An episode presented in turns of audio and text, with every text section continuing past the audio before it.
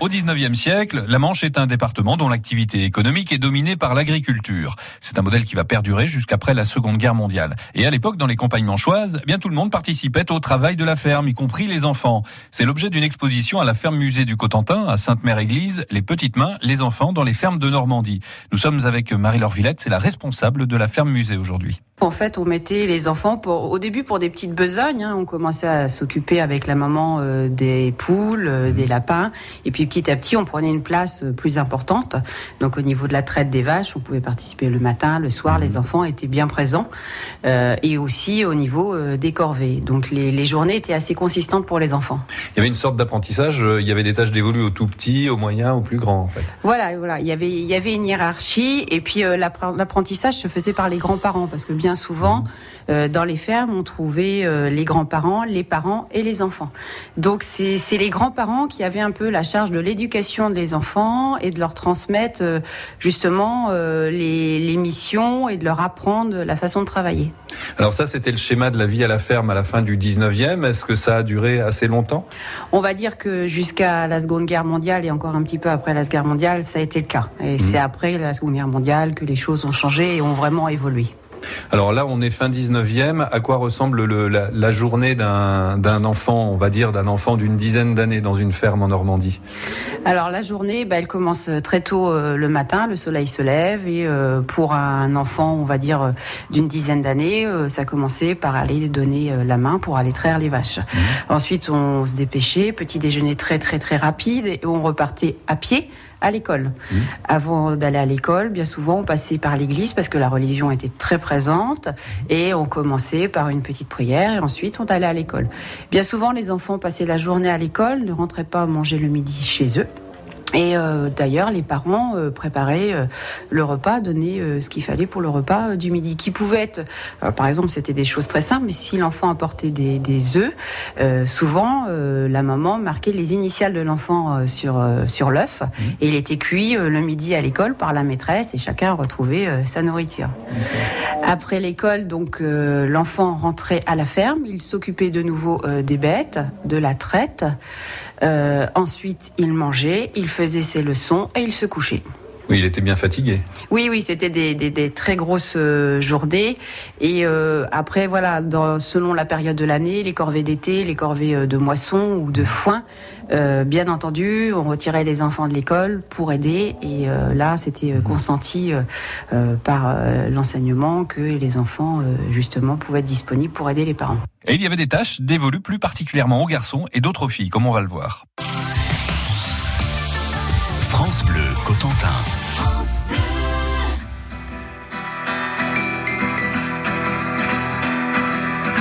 Les aiguilles de la montre ne tournent que dans un sens. Quand on la remonte, c'est encore pour qu'elle avance. C'est le début de la suite.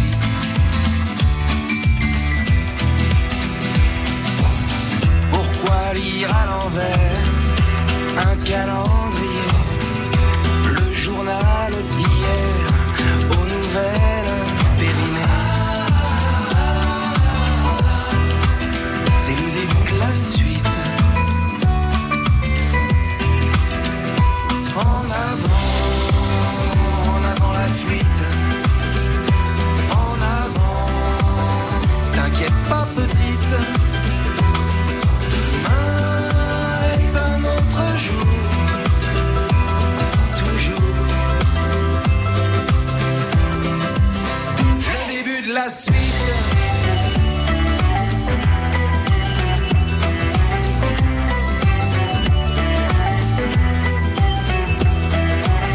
Pourquoi courir derrière des trains partis depuis des années?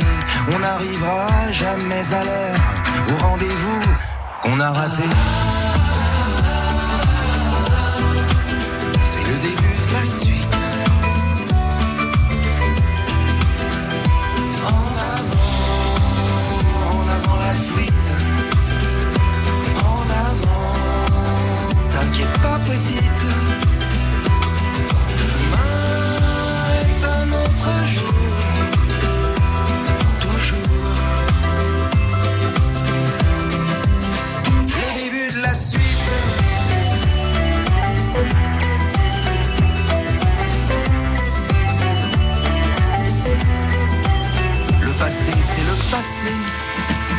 On n'y peut rien changer. Ce sont les salopards qui réécrivent l'histoire. Un genou à terre, regrets, chagrins anciens, sac à dos de pierre. Ça, c'est le début de la fin. En avant.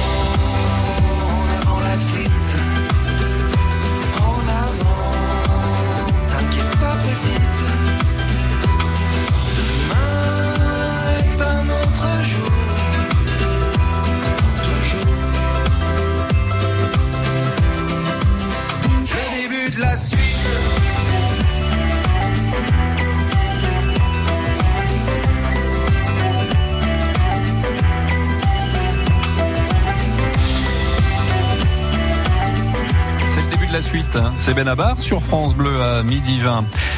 Chaque midi, on s'intéresse à l'histoire, au patrimoine de notre département. Aujourd'hui, les enfants, les enfants qui vivaient dans les campagnes de la Manche de la fin du 19e jusqu'à la moitié du 20e siècle à travers une exposition à découvrir à la ferme musée du Cotentin à Sainte-Mère-Église. Cette expo, ce sont les petites mains, les petites mains, les enfants dans les fermes de Normandie.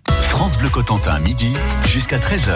De verts pâturages, des vaches, des chevaux, un paysage de bocage. Depuis la fin du Second Empire, les années 1870 jusqu'à la Première Guerre mondiale, eh bien la Manche est un département dominé par l'activité agricole. À l'époque, ce sont environ les deux tiers de la population qui en vivent. Alors on a tous en tête l'image d'Épinal, des enfants aux bonnes joues bien roses, qui jouaient, qui profitaient de la vie, mais ils participaient aussi très activement à la vie de la ferme, ces enfants, avant et après l'école. C'est ce que l'on découvre à la ferme musée du Cotentin à Sainte-Mère-Église à travers l'exposition Les petites mains, les enfants dans les fermes de Normandie. Avec Marie-Laure Villette, la responsable de la ferme musée, eh bien on va voir que certaines tâches étaient réservées aux filles, d'autres plus physiques aux garçons. Oui, voilà. Euh, c'est vrai que alors ça dépend l'âge, mais quand euh, on va dire passer euh, l'âge de l'adolescence, alors bien souvent les enfants ne continuaient pas à aller à l'école, et du coup là il y avait des tâches propres aux jeunes filles.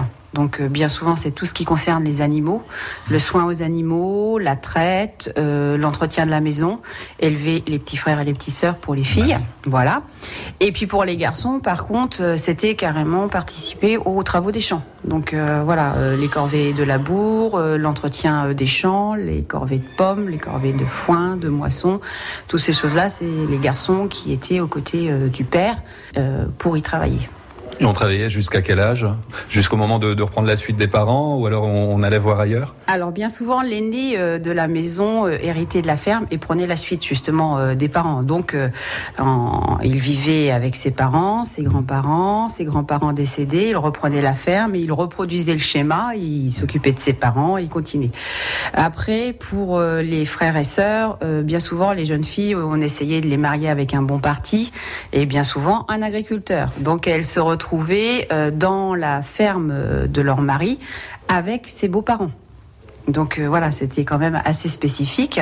Et c'est les, beaux-parents qui prenaient l'éducation de, de, ses enfants, en charge l'éducation de ses enfants. Après, les familles étaient souvent très très nombreuses. Donc euh, les, frères et sœurs, enfin surtout les petits frères, euh, pouvaient se retrouver euh, ouvriers, donc on disait commis dans d'autres mmh. fermes. Mais bien souvent, c'est vrai que les enfants essayaient de sortir de, de cette ambiance ferme et on voit juste avant la Seconde Guerre mondiale et après, les enfants essayent de rejoindre les villes et aller travailler dans les usines. L'exode rural. L'exode rural, voilà. Pour avoir un travail différent euh, et peut-être une espérance de, de, travail moins pénible. Sortir d'un carcan quelque part? Oui, voilà. Et puis pas, pas reproduire encore euh, les choses. C'est vrai qu'après la Seconde Guerre mondiale, euh, voilà, les, ils avaient pour ambition de quitter la ferme et, et de faire autre chose, quoi. Et pour ceux qui restaient au pays, et pour les enfants dont les parents n'avaient pas les moyens de les élever, eh bien, ils allaient louer leurs services auprès de fermes plus importantes lors des loueries, les marchés aux domestiques. France Bleu Cotentin, midi, jusqu'à 13h.